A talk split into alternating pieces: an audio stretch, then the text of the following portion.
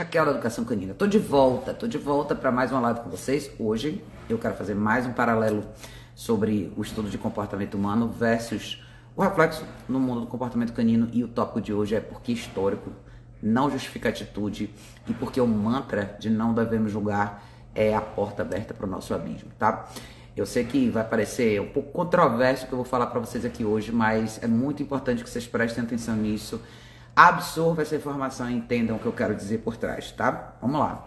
Eu falei para vocês que eu tenho estudado bastante sobre transtornos de personalidade em humanos e por que essa, essa curiosidade de estudar isso. Eu sempre estudei isso de forma um pouco mais abstrata, agora estou levando isso um pouco mais a sério porque eu estou vendo como a gente está caminhando cada vez mais para um lugar onde as pessoas que a gente atende no mundo dos cães precisam de uma ajuda muito mais peculiar do que simplesmente técnica e trabalho na prática com os cachorros. Então, eu acho que todos nós, como profissionais, deveríamos mergulhar um pouco nessa piscina, entender um pouco melhor como que as pessoas por trás dos cachorros funcionam. O assunto de hoje é, me inspirou um pouco, na verdade, por conta de uma das coisas. Eu sempre recebo mensagens de muita gente que me mostra posts e coisas que estão acontecendo no mundo do adestramento. E já não é de hoje que a gente vê acidentes acontecendo com os cães, é, cães que matam pessoas. E nesse caso em particular, é, foi um um cachorro de uma família que matou uma criança de dois anos dentro da própria casa. O pai foi tomar banho, a criança estava na sala, o cachorro estava lá fora, a criança foi lá e o cachorro matou a criança. Normalmente, quando a, a situação em acontece ou é reportada, a gente vê uma série de comentários de pessoas diferentes, principalmente agora na era da rede social, todo mundo tem um espaço para dar sua própria opinião. E o que tem se tornado cada vez mais comum são as pessoas sentirem pena e constantemente justificarem o que o cachorro fez, ou o que o pai fez, ou o que qualquer outra pessoa da, da equação fez, por conta de algum elemento no seu histórico. Isso é muito. Isso, é, isso prevalece muito dentro da literatura de distúrbios de comportamento humanos. E vocês vão entender como que eu vou fazer esse paralelo.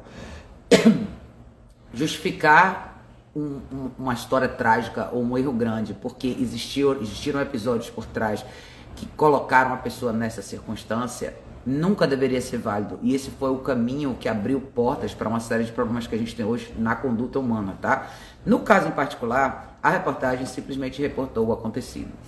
A gente pode olhar por ângulos diferentes, o cachorro, a pessoa, a, a falta de responsabilidade talvez do pai de ter ido tomar banho e não ter colocado essa criança numa situação onde ela não pudesse sair de casa. A gente pode considerar a conduta do cachorro, a gente pode considerar que o cachorro é um reflexo do dono e tudo que o cachorro faz é, é um reflexo do que foi mostrado ou não mostrado para ele de alguma maneira, mas no final das contas uma criança morreu. Quem é o responsável por essa casa? Humano. Humano, o pai, a mãe, os adultos são responsáveis pelo cachorro e pela criança, tá?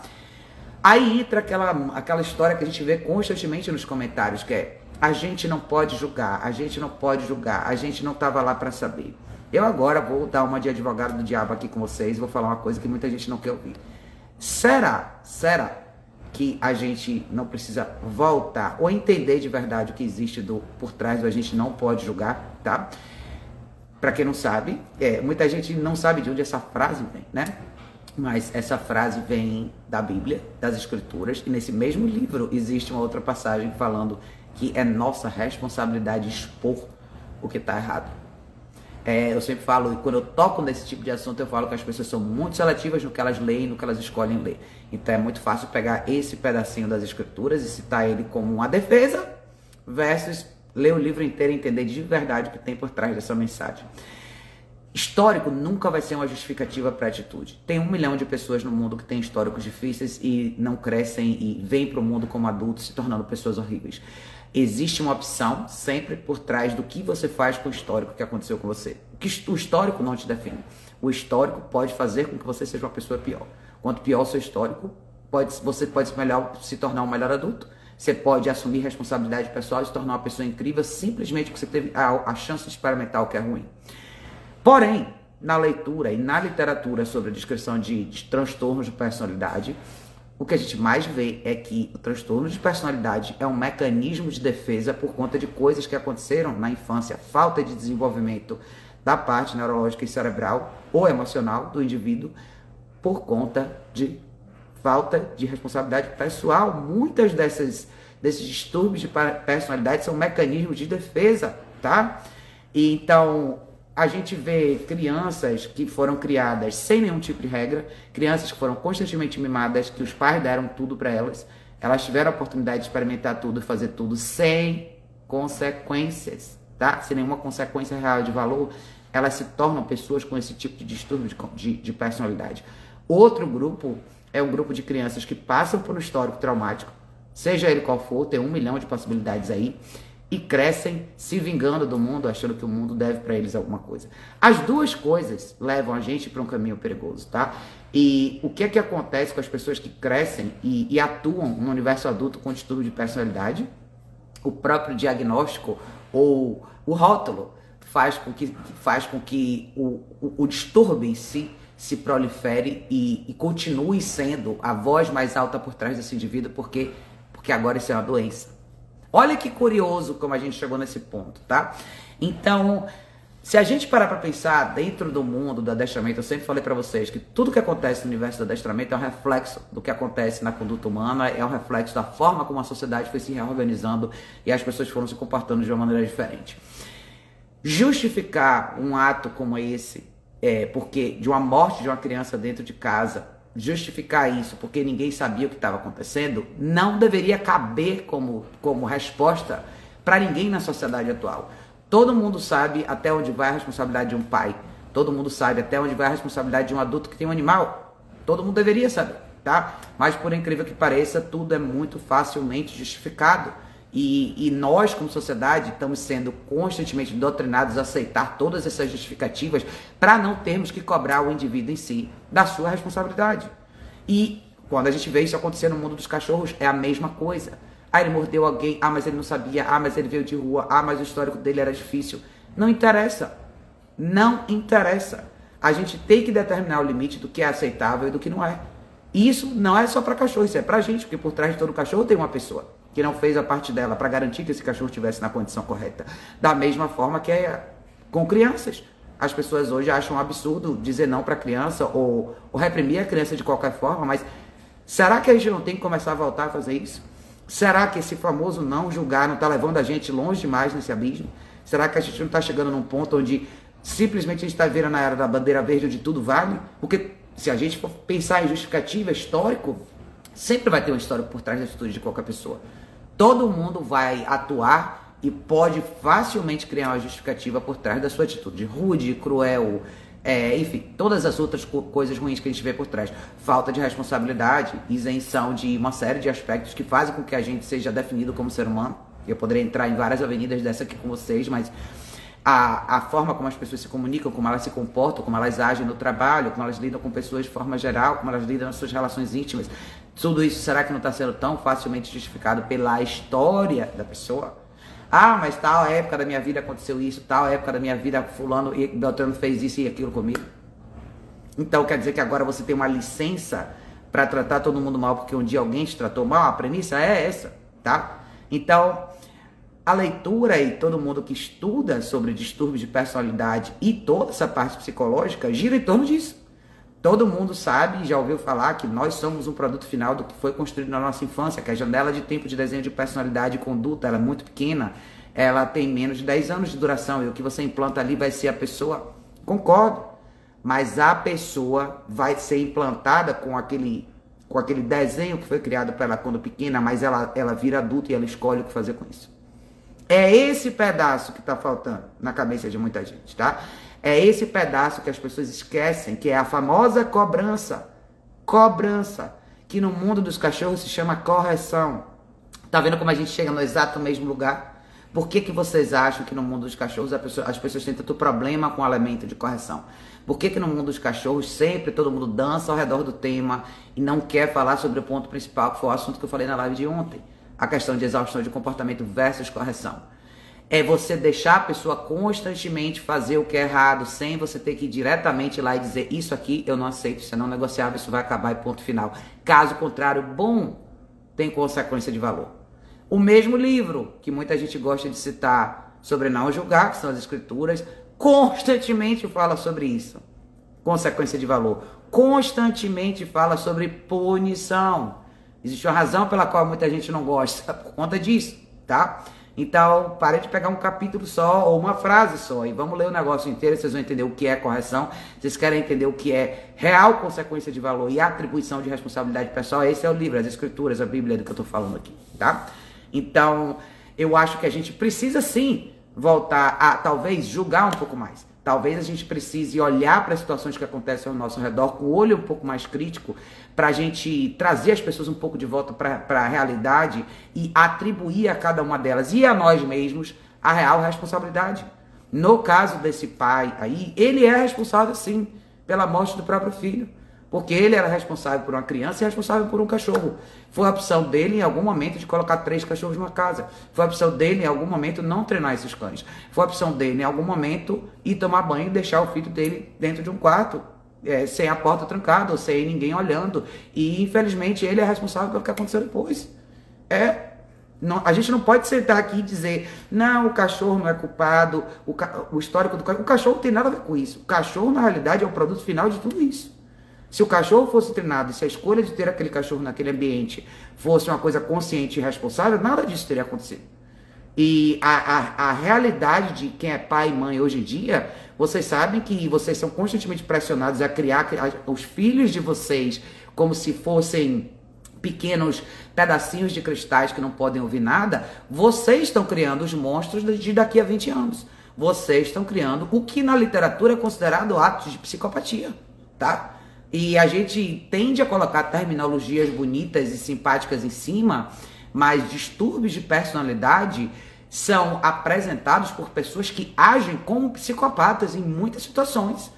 É a psicopatia descrita nos livros é justamente essa crueldade e, e ela é, é a falta de empatia, é o desdém, é, é o menosprezar, é o mundo centralizado em si mesmo e a falta de habilidade de conectar com as pessoas e de assumir para si mesmo uma coisa chamada responsabilidade pessoal. As pessoas com distúrbio de personalidade estão constantemente culpando todo mundo, menos elas mesmas. A culpa nunca é delas, é sempre de alguém ou de algum evento. E isso é comum na mesa por distúrbio de personalidade. Essas pessoas vão para tratamento psiquiátrico, vão para tratamento de terapia, sentar e perguntar para o terapeuta por que, que o mundo está contra elas. Por que, que todas essas pessoas fazem coisas erradas com elas? Por isso que elas sofrem tanto. Em momento nenhum elas falam, o problema sou eu. Porque olhar para si mesmo dói. Olhar para si mesmo e admitir que você fez uma cagada que custou a vida de alguém ou custou a vida de um cachorro é difícil. Mas isso é o julgamento. É o famoso julgamento que todo mundo fala que não quer fazer, que não deve fazer. Deve fazer sim. Então hoje eu estou propondo para vocês, vamos voltar a julgar sim. Comecem com a pessoa do espelho, tá? E depois disso, julguem sim o que acontece ao redor de vocês. Julguem sim as situações que vocês se colocam, as situações que vocês toleram, a responsabilidade que vocês abraçarem, o que vocês já fizeram para chegarem até lá.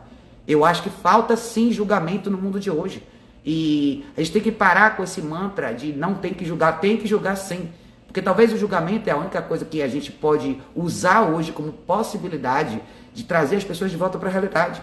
Tá tendo o mundo sem julgamento é o que a gente está vendo aí, tá? São crianças que batem na cara dos pais, que cospem na cara dos pais, que gritam, rebatem e fazem show na rua. São adultos que não conseguem se comunicar não conseguem conversar. São relações constantemente desproporcionais e não sincronizadas. São relações completamente centradas em si mesmo. As pessoas têm, vivem juntas simplesmente para coabitar. Elas não sabem trocar mais nada. Elas não sabem fazer leitura emocional e trocar informação de uma maneira humana. Todo mundo não se importa, ninguém se importa mais com ninguém, é o, é o, universo, todo mundo vive na sua própria ida, no seu próprio império individual, e um império individual com um elemento que é a isenção de responsabilidade. A razão pela qual as pessoas se afastaram tanto das outras também é por isso. Ah, eu não vou ficar com todo mundo me julga, então vou andar sozinho. Eu não quero ouvir as críticas, então eu vou andar sozinho. Eu não quero ter que lidar com uma roda de amigos onde alguém um dia vai falar coisas negativas para mim, então eu não vou. E cada vez mais são os pequenos impérios individuais das pessoas que estão constantemente se protegendo da mesma coisa, da correção. A correção é o julgamento, é a consequência de valor. Julgamento é consequência de valor. Julgamento é encontro de frente com a responsabilidade pessoal. E isso é uma coisa que falta de verdade na sociedade de hoje. A gente precisa voltar a julgar sim.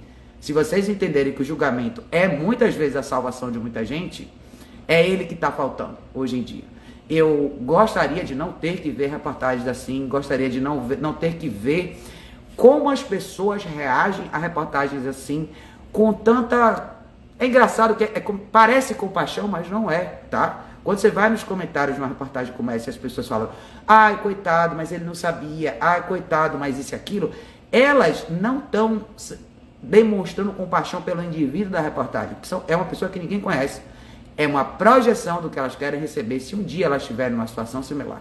Lembrem da live que eu fiz com vocês sobre projeção, tá? Isso nada mais é do que eu estou colocando para fora uma coisa que eu não tenho, que eu quero ter. Como eu quero que as pessoas sempre passem por cima dos meus erros, eu vou sempre passar por cima dos erros dos outros. Nesse mesmo livro, nas escrituras, não tem a frase? Você faz com o outro que você quer, que você aceita que seja feito com você.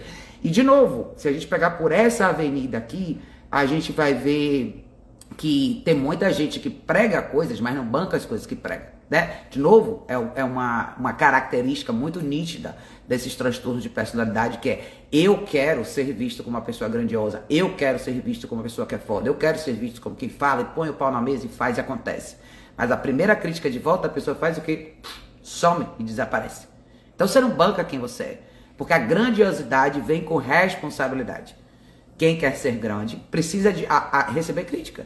Precisa ouvir não, precisa ouvir que não tá bom, precisa ouvir que seu material tá ruim, que seu treinamento não tá legal, que tudo que você fez até agora tem que jogar fora e começar do zero. Mas a maioria das pessoas não quer ouvir isso. Elas só querem os aplausos e a parte boa, né? A parte boa só não existe em lugar nenhum. Então, eu quero muito que vocês entendam isso. Voltem para o conceito do, do, da realidade, na sua realidade do que é julgamento. E eu não estou dizendo que todo mundo tem que ler a Bíblia, ler quem quer. Mas pegue qualquer situação, qualquer situação que você queira, entenda o peso da responsabilidade pessoal. Ela traz transparência, ela elimina as áreas nebulosas e ela faz com que você enxergue a realidade no e cru. E é isso que precisa acontecer um pouco mais. Esse é um dos motivos pelos quais o mundo do adestramento criou tantas pernas, e a gente tem o um adestramento comercial, a gente tem todos esses confetes e serpentinas por trás de um conceito que seria sempre muito simples que seria simplesmente se você admite a responsabilidade do cachorro e assume ela a partir do momento que o cachorro vem para você e daí para frente você faz o que você tem que fazer todos os dias para essa relação dar certo. E tudo que seu cachorro fizer vai ser um reflexo do que você colocou ali. Como tudo que seu filho vai, fizer vai ser um reflexo do que você colocou ali. Seu filho vai crescer e um dia vai ter que assumir a responsabilidade pessoal dele como indivíduo sozinho. O seu cachorro não vai estar sozinho, mas ele também vai chegar no estágio onde você vai cobrar dele o que ele já aprendeu. Como nós temos que ser cobrados do que já aprendemos. Eu acho que o grande erro nos consultórios terapêuticos e psiquiátricos hoje em dia é o constante justificar. Ah, mas isso aconteceu no seu passado. Ah, mas está tudo bem, porque quando você tinha 5 anos de idade, alguém falou que você era gordo. Quando você tinha X, quando você tinha 8 anos, alguém zoou com o seu cabelo. Então tá ok para você ser rude e hostil com qualquer outra pessoa. Tá ok para você tratar todo mundo mal, porque um dia você foi maltratado. Então, agora está na hora da gente olhar um pouco para trás e começar a ver que nada disso é válido. Tudo isso só existiu e só foi apresentado para a gente como alternativa para colocar você numa condição onde você não tem que lidar com as suas falhas. E é por isso que a gente está onde a gente está, tá? Mas olha essa é a minha mensagem de hoje, gente. Eu vou fazer uma live mais tarde é, no YouTube. Hoje é dia da live de perguntas e respostas com os meninos. Então não deixe de, acompanhar, vai ser hoje às 8 da noite. Deixa eu só dar uma olhada nos comentários de vocês. Eu não queria cortar a minha linha de, de raciocínio, gente, por isso que eu não li os comentários de vocês, tá bom? Mas é, André tinha falado aqui, boa tarde, tem um rosto que passa 8 horas dormindo de boa na caixa de transporte. Ah, eu vi, você botou essa pergunta na caixinha. Eu vou, eu vou. Você falou que na hora que você sai que ele faz um show. Vou falar sobre isso na live de hoje do YouTube, tá? Essa é uma pergunta legal, eu já tinha deixado separadinho. Sempre voltamos pro humano, com certeza, meninas, com certeza. É, ele falou que o cão tem passeios regulares. Eu vou desenrolar essa resposta para você na live de hoje mais tarde, tá? Lá no YouTube, fica tranquilo. Tem razo razo razoabilidade, e é tão difícil assim. Correção é com intensidade de acordo com o indivíduo e depois do cão ter sido reforçado positivamente até que tem uma certa influência no comando.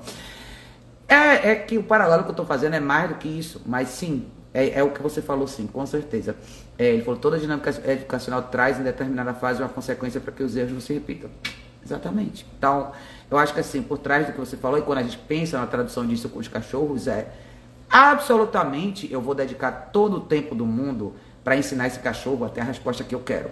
Eu sou, eu tenho muita paciência e não tenho problema nenhum em repetir a quantidade de vezes que forem necessárias para eu sentir que esse indivíduo animal entendeu de verdade a mensagem.